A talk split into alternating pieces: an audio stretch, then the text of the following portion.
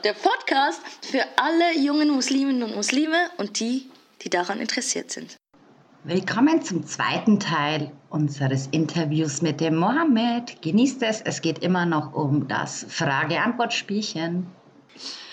Ich bin dran. Du bist dran. So. Was passiert im Islam, wenn mich mein Partner, meine Partnerin betrügt?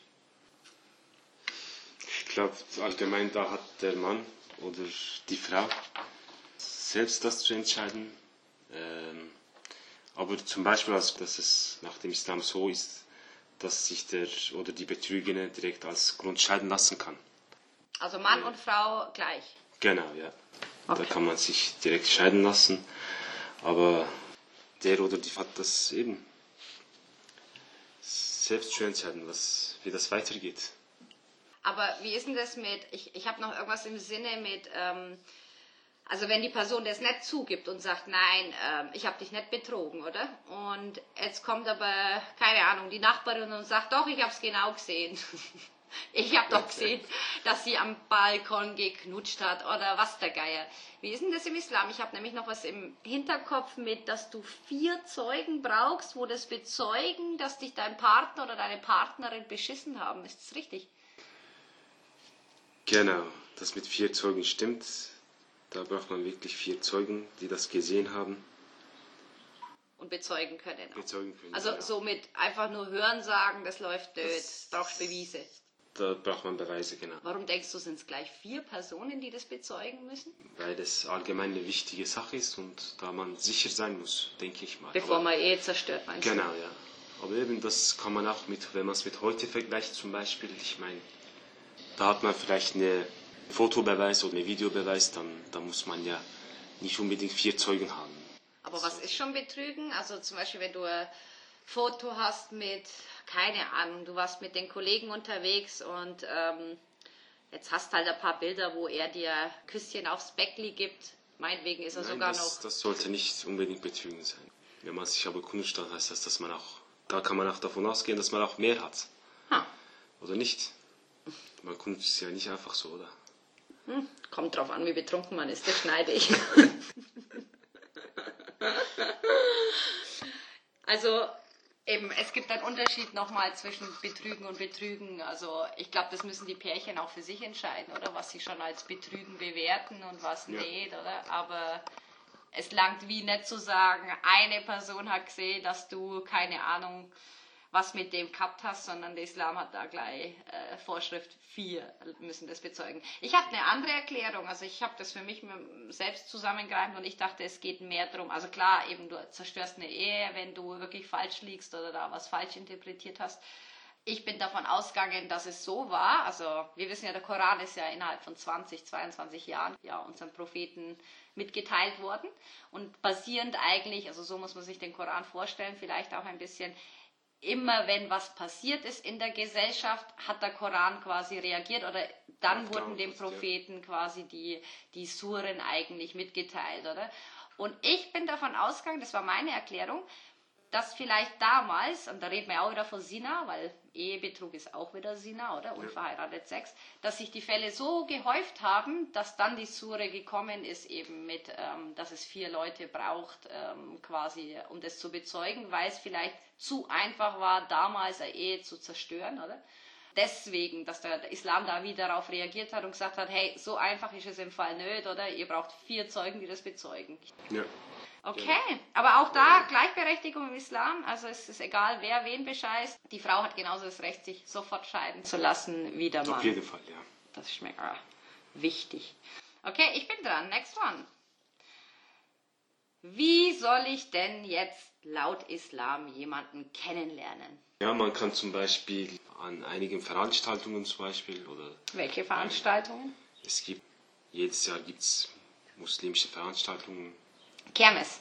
Kermes genau zum Beispiel oder es gibt äh, von jedem, von vielen Vereinen gibt es eben Veranstaltungen, da kann man teilnehmen.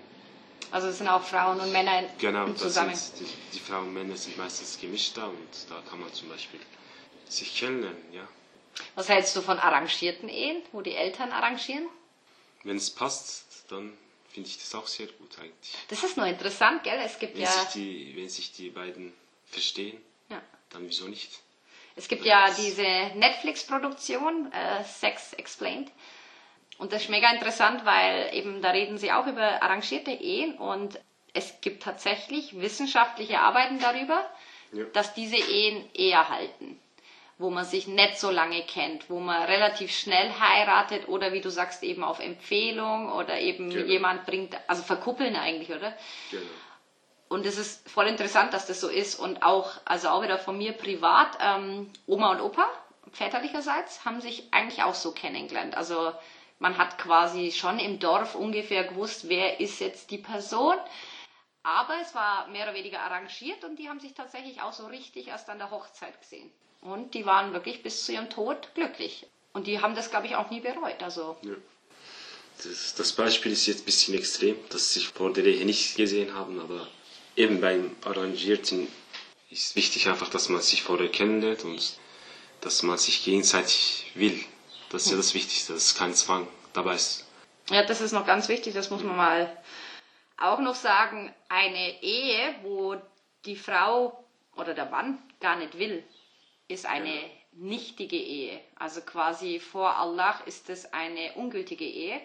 Genau. Und immer wenn ein Mädchen zwangsverheiratet wird, dann ist es eigentlich so, dass du sie quasi in die Arme von einem Fremden entlässt und er bleibt ihr fremd. Also quasi jedes Mal, wenn dieses Mädchen oder diese junge Frau dann Sex mit denen hat, dann ist das quasi Sina in, in dem Sinn, also nicht ihre Sünde, aber eigentlich Sina, weil ähm, diese Ehe nichtig ist. Und ich glaube, Väter, die so Zwangsheirat immer noch irgendwo im Hinterkopf haben, äh, das auch mal Eigentlich verstehen. nicht, eigentlich. Ich weiß, bei uns ist zum Beispiel bei den Türken ist das wirklich gar kein Thema mehr. Ich höre gar keine Geschichten mehr. Ich habe die Ohren wirklich weit aufgespitzt, weil ich da sehr großes Interesse habe.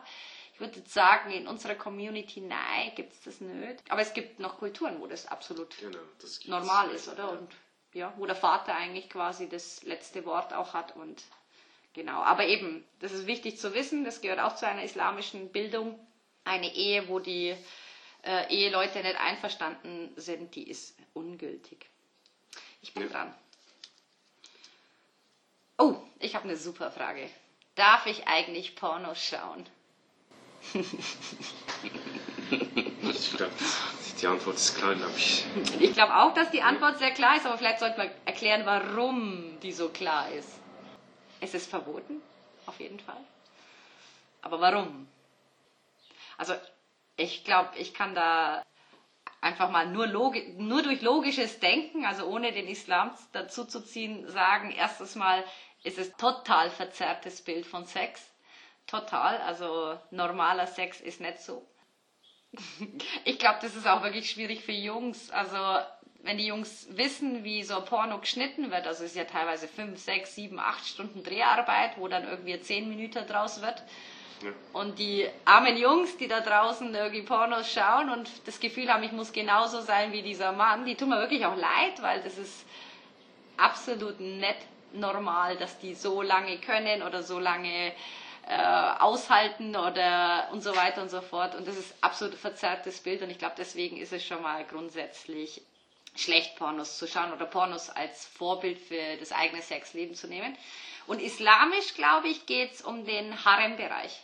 Und Harem-Bereich ist quasi so der, der verbotene Bereich. Die Geschlechtsteile zum Beispiel sind Genau. genau gemeint. Und ich denke, deswegen sagt der Islam so, hey, du sollst das eigentlich nicht sehen oder von anderen Menschen Geschlechtsteile. Ist das richtig soweit? Ja, Würdest du das so unterschreiben? Genau, das würde ich auch so sagen. Psychisch schadet es ja auch einem. Und da kommen wir auch zu dem Thema Masturbieren, was wir auch vorhin besprochen haben. Da eben heutzutage die Masturbation wird ja gleich mit dem Porno gleichgestellt, oder nicht? Also ich gehe davon aus, Meistens. dass die meisten Meistens eben. Da, daher wird auch Masturbieren sehr beachtlich gesehen, weil es eben meistens zusammenhängt. Aber nicht bei allen. Also Ja, nicht es gibt bei ja auch ganz genau, viele, ja. die vergnügen sich nur mit ihrer Fantasie, oder? Und brauchen Ja. das vielleicht gar nicht, oder? Okay, Jetzt Dann- bist du dran, glaube ich. Nein, das war meine. Ja, das war deine. das war meine. Übrigens aber noch eine ganz witzige Randnotiz. Ähm, ich war mal bei einem internationalen Kongress und da hat eine Tunesierin, das war eine Wissenschaftlerin und Aktivistin, die hat äh, erzählt, dass das äh, sehr paradox ist, weil gerade in Saudi-Arabien, wo ja relativ streng konservativ ist, du weißt, Wahhabiten, ähm, da ist es so, dass quasi die äh, Männer, fast alle Männer im Land, quasi die berühmteste Pornodarstellerin kennen. Das ist eine ganz hübsche, also ganz nette und ähm, sie hat Millionen Klicks. Und es ist halt so interessant, weil eben gerade da, wo es wirklich verpönt ist und wo, wo, wo sie eigentlich wirklich schwierig tun, kennen sie am besten die Pornoszene, weißt du, ist ein bisschen so echt. Aber eben nur eine Randnotiz, war ganz interessant, wie die das gemacht hat. Das ist sehr witzig verpackt. Okay, deine Frage. Ja. Wie äußert sich der Islam zum Thema Verhütung? Gute Frage. Also Verhütung grundsätzlich ist okay, gell? Genau, also nach meinem Wissen nach ist Verhütung eben erlaubt. Also steht da was dazu im Koran? Weißt du das gerade? Das, was dazu im Koran steht, das weiß ich ehrlich gesagt jetzt direkt nicht, aber ich denke nicht. Ich habe dazu noch ja. was Interessantes. Ähm, und zwar, ich habe das mal vorbereitet. Und das, da geht es dann auch darum, wie schnell der Islam missverstanden oder missinterpretiert werden kann, wenn du nicht gerade Islamwissenschaftler bist und da wirklich ja, Erfahrungswerte hast, wo du dich bedienen kannst oder ähm, wo du dich halt einfach auskennst. Und das fand ich mega interessant. Es geht um den Koran-Vers bei der Bakara-Sure, Vers 223. Und zwar geht es darum, eure Frauen sind euch ein Acker. Geht zu eurem Acker, wie ihr wollt. Doch schickt für eure Seelen etwas voraus und fürchtet Gott wie ich das zum ersten Mal gelesen habe, als Feministin so, was, was soll denn das? Und ähm, kann ich überhaupt nichts mit anfangen und so. Und dann habe ich aber von dieser Islamwissenschaftlerin oder eben ja, Professorin ähm, den Artikel gelesen, der ist unter deutschlandfunk.de, kann man den finden. Und da geht es darum, dass sie das quasi für sich nochmal interpretiert hat oder für den Leser und ewig lange Erklärung, aber ich sage euch, wie das quasi dann ausgeht, also wie sie den Koranvers interpretiert. Und zwar Sie sagt, letztendlich muss man das so verstehen, eure Frauen sind euch ein Acker, geht zu eurem Acker von wo ihr wollt. Doch schickt, eure, schickt für eure Seelen etwas voraus und fürchtet Gott. Und der erste Teil eben von wo ihr wollt ist ganz wichtig, weil eigentlich geht es um Sexstellungen, also um Sexpraktiken. Das heißt, so wie ich es zum ersten Mal vorgelesen habe, ist es wie so, du kannst die, deine Frau jederzeit irgendwie zu Sex zwingen, hätte ich beinahe gesagt. Also du kannst deine Frau jederzeit nehmen. Und das ist es eigentlich nö. Es geht darum, genau. dass du quasi im Prinzip jede Sexstellung machen kannst, was erstmal cool ist, oder? So ein Freipass für, hey, wir können uns wirklich sexuell austoben. Und das andere eben, hat sie auch mega gut erklärt, ähm, eben, dass du quasi was vorausschicken sollst, also unseren Seelen was vorausschicken sollst, sollen und Gott fürchten. Und ich denke, dass das, oder sie sagt es auch so, dass das quasi so gemeint ist, entweder, dass du betest, bevor du Sex hast, also einfach Bismillahirrahmanirrahim, oder? Oder ob du ja halt was vorausschicken sollst im Sinne von, dass du quasi sie anmachst, sie für dich gewinnst. Weißt du, dieses, dieses ganze Spielchen halt so Vorspiel nennen wir das, oder? Dass du quasi ihr Herz gewinnst für Sex halt letztendlich, oder? Und Gott fürchten, klar, wie immer, und auch beim Sex. Das heißt quasi auch, ja, halt dich an gewisse Linien oder übertrete das Maß nicht, auch da wieder, oder? Ja. Und das ist voll der wichtige Koranvers, nicht nur, weil wir heute über Liebe, Sex und so weiter reden, sondern weil du siehst, wie schnell das halt falsch interpretiert werden kann. Und sie hat ja. das mega gut erklärt und hat das gut interpretiert, wie ich finde. Es ist gut interpretiert worden. Ich meine, im Islam gibt es sowieso keinen Zwang. Wenn man den Prophet zum Beispiel als Beispiel nimmt, dann sieht man auch, dass er seine Frauen sehr sehr zuvorkommend behandelt hat? Genau, dass er seine Frau sehr zuvorkommend behandelt hat. Von daher kann man von einem Zwang nicht reden. Ich habe noch eine äh, interessante Frage für dich eben weil wir jetzt gerade über den Islam reden und dass es keinen Zwang gibt und dass das wichtig ist, das richtig zu interpretieren. Also wenn du es falsch interpretierst, ist es ein Freipass für Vergewaltigung, richtig? Wenn du es ja. falsch nimmst, oder? Wenn du sagst, ja, aber im Koran steht, ich darf quasi meinen Acker besteigen, wann ich will, oder? dann kann das zur Vergewaltigung innerhalb auch der Ehe führen. Und deswegen ist es wichtig, dass wir das richtig interpretieren. Seit wann denkst du, ist in der Schweiz Vergewaltigung in der Ehe, also nicht mal außerehelich, okay? In der Ehe, seit wann denkst du, ist es ein Offizialdelikt hier? Also Offizialdelikt bedeutet auch, dass man quasi juristische Schritte einreichen würde. Das weiß ich ehrlich gesagt nicht. Schätz mal. 1980, 90. Schon relativ spät getippt, Ja. bewusst wahrscheinlich. 2004. Seit 2004 darfst du in der Schweiz nicht vergewaltigt werden. Ja. Also von deinem Ehemann. Das Ich habe extra re relativ spät Ja, gesagt, weil die Frauen hatten ja zum Beispiel Abstimmungsrecht hatten sie ja mit 19, äh, im Jahr 1970, ab 19, 1987 der letzte Kanton, ja. der letzte Oder Kanton sogar. 95? Ich weiß Genau. es gar nicht. Ja. Da waren die auch sehr spät. Da habe ich gedacht, 80, 90 vielleicht. Welches Land in Europa war das erste mit Frauenstimmrecht? Weißt du das auch? Das weiß ich nicht. Nicht. Türkei, Türkei. Nein, wirklich, Wenn also. die Türkei als europäisches Land sieht, Ja. dann die Türkei, ja. Ja, also gut. Ein ganz klitzekleiner Teil ist ja Eben. auf europäischem Darum habe ich die Türkei Boden. nicht extra gesagt, ja. Nein, aber das muss man ja auch mal sagen. Also eben, wenn Atatürk ähm, das nicht gemacht hätte, dann ähm, glaube ich, hätten wir in der Türkei nicht heute so viel Liberalismus. Also ich glaube, dass das ein wichtiger Schritt war und ein sehr großer Schritt auch, oder? Ich meine, 1917 hat es in der Türkei das Frauenstimmrecht gegeben. ja. Also eins der Länder, wo wirklich äh, die ersten waren, auch, wo den Frauen äh, Stimmrecht gegeben haben. Und das war wichtig, oder? Das war ein sehr wichtiger Schritt für die Türkei. Genau. Okay, ich bin dran, oder? Alles klar, die genau, ja. Schon langsam, ja. Oh, eine sehr gute Frage. Passt auch noch zu meinem, zu meinem Monolog über türkische Männer. Ähm, welche Rolle spielt eigentlich die Mutter im Islam? Und dazu gibt es auch ein Hadith oder sogar eine Koransure, aber ich bin mir nicht 100% sicher. Und da geht es darum, dass das Paradies unter den Füßen der Mutter liegt. Genau, das ist eine Überlieferung von den Propheten. Hadith ist das Genau, Ziel. ja. Und eben, das sagt ja schon fast alles aus. Also die Mama ist heilig, sei ich gut zu der Mama. Und trotzdem sind wir nicht so gut teilweise zu unseren Söhnen.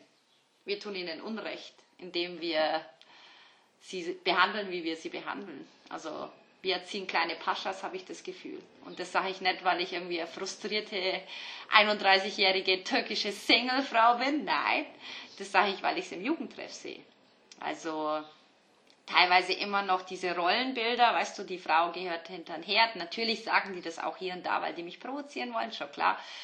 Aber ich glaube doch, es sind schon so Rollenbilder, die oder Rollenmodelle, die sie vor allem von der Mama mitbekommen. Und da kann ich auch wieder ein privates Beispiel bringen. Ja. Wir hatten mal eine riesen Diskussion, als ich Jugendliche war, weil wir meinem kleinen Bruder gesagt haben, du musst äh, irgendwie das Wohnzimmer staubsaugen oder den kompletten Erdgeschoss, keine Ahnung. Wir waren alle am Putzen und der hat uns nur aufgehalten und da haben wir gesagt, so, Staubsaugen. Und der war halt schon noch jünger, aber der konnte, also er war in einem Alter, wo man Staubsaugen kann. Und dann hat meine Oma das mitbekommen und hat halt total gelacht.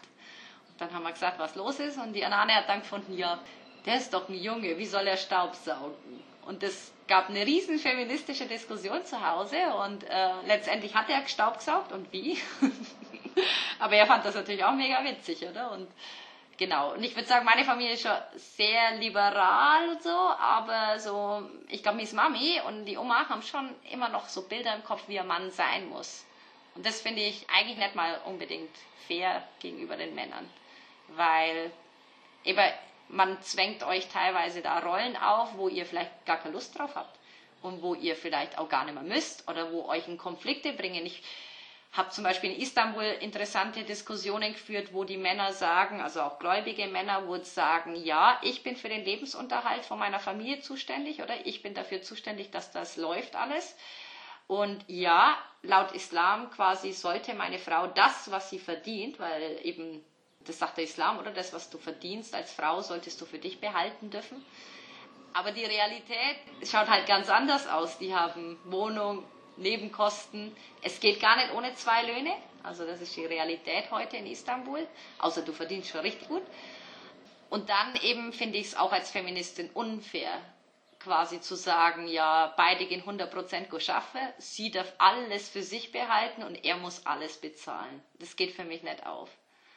Also schwierig.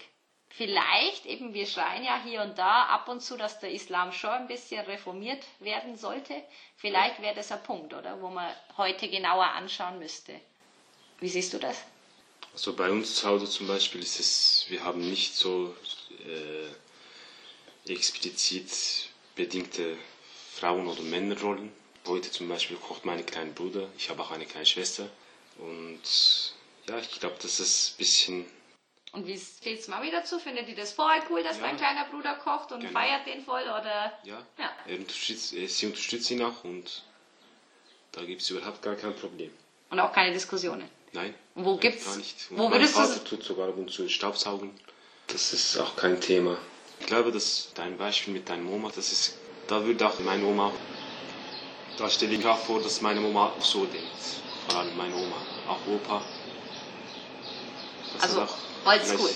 Genau, ein bisschen oldschool. Ja. Und was denkst du, haben Mütter damit zu tun, dass ähm, ja, Mädchen sich teilweise auch schlecht fühlen? Also quasi sind Mütter auch die, wo das Ganze aufrechterhalten mit irgendwie zum Beispiel das Wichtigste ist deine Jungfräulichkeit und das Wichtigste, also dieses ganze Ehre-Ding, findest du, unsere Mütter sind das ähm, Systemrunners? Teilweise vielleicht, aber nicht unbedingt alle. Aber ich glaube, da, da muss man auch sagen, dass die Mütter, die spezifisch auf ihre äh, Töchter zum Beispiel eben die Warnung geben, aber an ihre Söhne gar nichts sagen. Ja. Da muss man sagen, dass sie anstatt ihre Töchter zu verwarnen, ihre Söhne Ermahnen. irgendwie ermahnen sollten. Sehe ich auch so, ja. Also, wichtig, oder wenigstens ja. gleichberechtigt, oder? Ermahnen, oder? Genau, ja. Das Ja. wird oft vernachlässigt, dass man nur die, die Tochter sagt, so und so, du hast so und so zu machen. Und der Sohn, dem sagt man einfach nichts und der, der kann tun, was er will, ja. Ja, das ist unfair. Also, es ist keine gleichberechtigte Fall, ja. Erziehung, oder? ja. Ich habe Jugendliche gehabt, die ähm, heimlich in Jugendtreff kommen, also vor allem Mädchen. Und die hatten wirklich auch Angst, dass der Bruder sie halt erwischt im Jugendtreff. Und ich dachte mir, das ist doch irgendwie total paradox. Also was macht das Mädchen im Jugendtreff? Klar, sie kann auch sich mit Jungs treffen, natürlich, kann sie aber auch überall sonst. Sie kann sich in der Bibliothek treffen und sie kann sich beim Bäcker treffen und so weiter. ja. Und das Paradoxe war zum Beispiel, wie das eine Mädchen mir das erzählt hat, waren wir gerade am Malen. Wir haben eine Karte für einen Mitarbeiter, wo halt seinen letzten Arbeitstag gehabt hat, ähm, gestaltet. Und wir waren am Malen. Und ich dachte mir, wenn dein Bruder dich jetzt erwischen würde im Jugendtreff, was würde der machen? Würde der Szene machen, weil du mit mir eine Karte gestaltest? Das war so eine riesengroße A3-Karte, haben wir gestaltet. Und ich dachte mir, und wenn schon? Also wäre doch jetzt sogar toll, wenn dein Bruder kommt und sieht, was du in deiner Freizeit machst. Weißt du, bist gestalterisch, kreativ, aktiv, das ist mega schön, oder? ja. Und das ist so, ich kann es nicht verstehen. Und ich finde es auch mega schlimm, dass Brüder da Kontrollfunktionen einnehmen. Wird auch immer weniger, Gott sei Dank. Aber ich habe auch mega viele Diskussionen mit konservativen Jugendlichen gehabt, 14-, 15-Jährige, die mir ganz klipp und klar gesagt haben, dass die Schwester auf ihn hören müssen und sich unterordnen müssen. Unabhängig davon, ob die älter oder jünger waren. Ja? Und da habe ich schon Mühe damit. Also das finde ich ganz schwierig, vor allem weil du ja quasi dem Mädchen auch das Recht nimmst, eigene Entscheidungen zu treffen. Das ist wie so, du bist jetzt 14, 15, du bist jetzt in der Pubertät, ab jetzt bist du dumm und ab jetzt kannst du keine eigenen Entscheidungen treffen und deswegen schaut dein großer Bruder für dich. Also du entmächtigst sie, oder?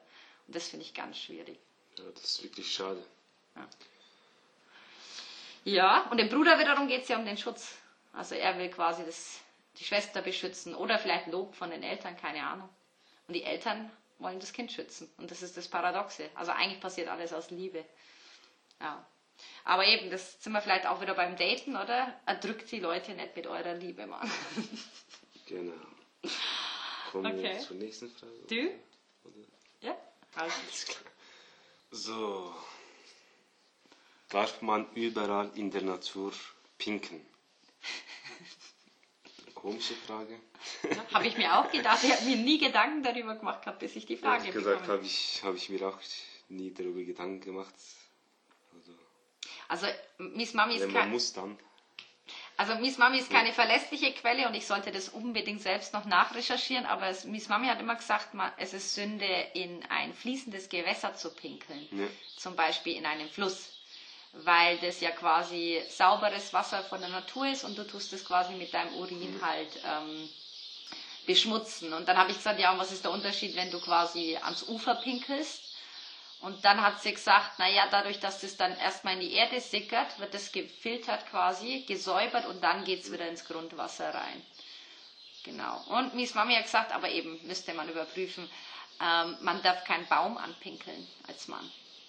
Okay. Also als Frau auch, aber ich glaube, das Anpinkeln, das ist mehr so euer Thema. Ähm, aber auch das ist Sünde. Aber ich weiß nicht warum.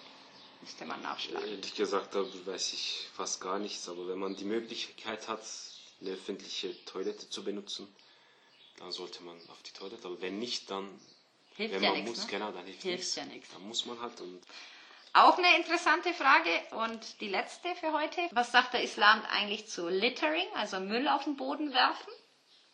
Und damit verbunden auch die Frage, was sagt der Islam dann zu den Bodenspuckern, die wo die ganze Zeit überall spucken? Ich weiß, dass es eine Sünde ist, also Littering ist Sünde. genau, ja. Man sollte die Natur nicht beschmutzen. Ja. Man sollte es sauber halten. Und ethisch gesehen auf den Boden spucken, das ist auch nicht korrekt.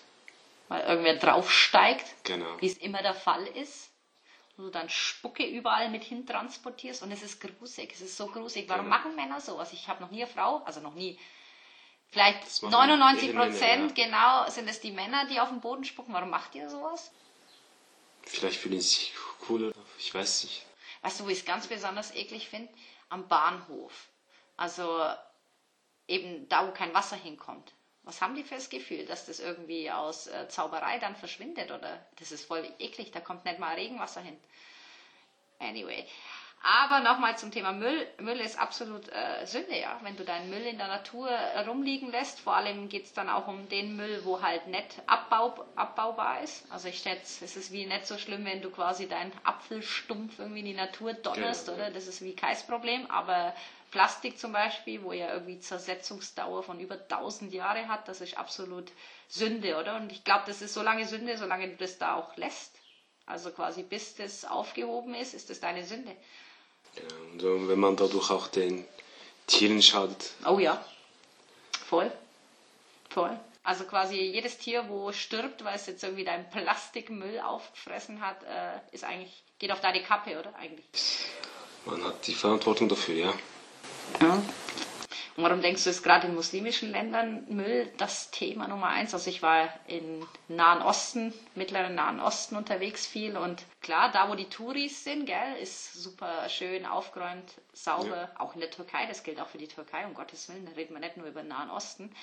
Ähm, und da, wo eben keine Touristen sind oder wo man weniger Touristen erwartet, schaut es aus wie die Sau. Also Müll. Also die Erfahrung habe ich bezüglich nicht gemacht. Echt? Gesagt, ja. Also ich war in Ägypten, ich war in der Türkei, ich war in Aserbaidschan war ich, ich war in Afrika, war ich in Kamerun. Ehrlich gesagt habe ich die Erfahrung dazu nicht gemacht.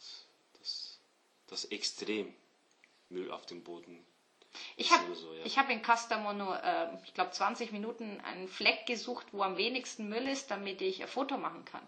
Okay. Und ich meine, Castamonu ist jetzt nicht so bekannt für Tourismus Ja. und trotzdem eigentlich ein relativ moderner Kanton oder auch reicher Kanton, würde ich jetzt mal behaupten. Ja. Ja, ich war so schockiert, das war irgendwie vor sieben, acht Jahren, und ich war so Okay. schockiert, dass ich äh, damals in Erdogan einen Brief aufgesetzt habe, den ich nie abgeschickt habe. Ich wollte dann die Schweizer Botschaft schicken. habe ich mal gedacht. Online hätte ich das ja machen können. Echt? Online Ja. kannst du einfach alles einschicken, wo dich nervt. Nicht, ja, man kann sich beklagen, auf jeden Fall. Und man, be man bekommt eine Antwort auf das, was man geschrieben hat. Echt? Ja. Cool. Finde ich gut. Hey, ich bedanke mich ganz herzlich, dass du heute dir Zeit genommen hast und äh, quasi mich supported hast bei der ganz äh, wichtigen, aber auch schwierigen Folge, wo es um Liebe, Sex und Zärtlichkeit geht. Und ähm, es ist natürlich keine abschließende Thematik. Also sprich, wir werden immer wieder darauf zurückkommen und wir gehen auch jetzt immer mehr auf die Fragen ein, wo uns erreichen. Und danke auch für die ganzen Feedbacks. Dankeschön auch, dass du mich eingeladen hast. Voll und ja, danke für deine Zeit und dass du dabei bist. Mach's gut. Danke, du auch. Tschüss. Ciao.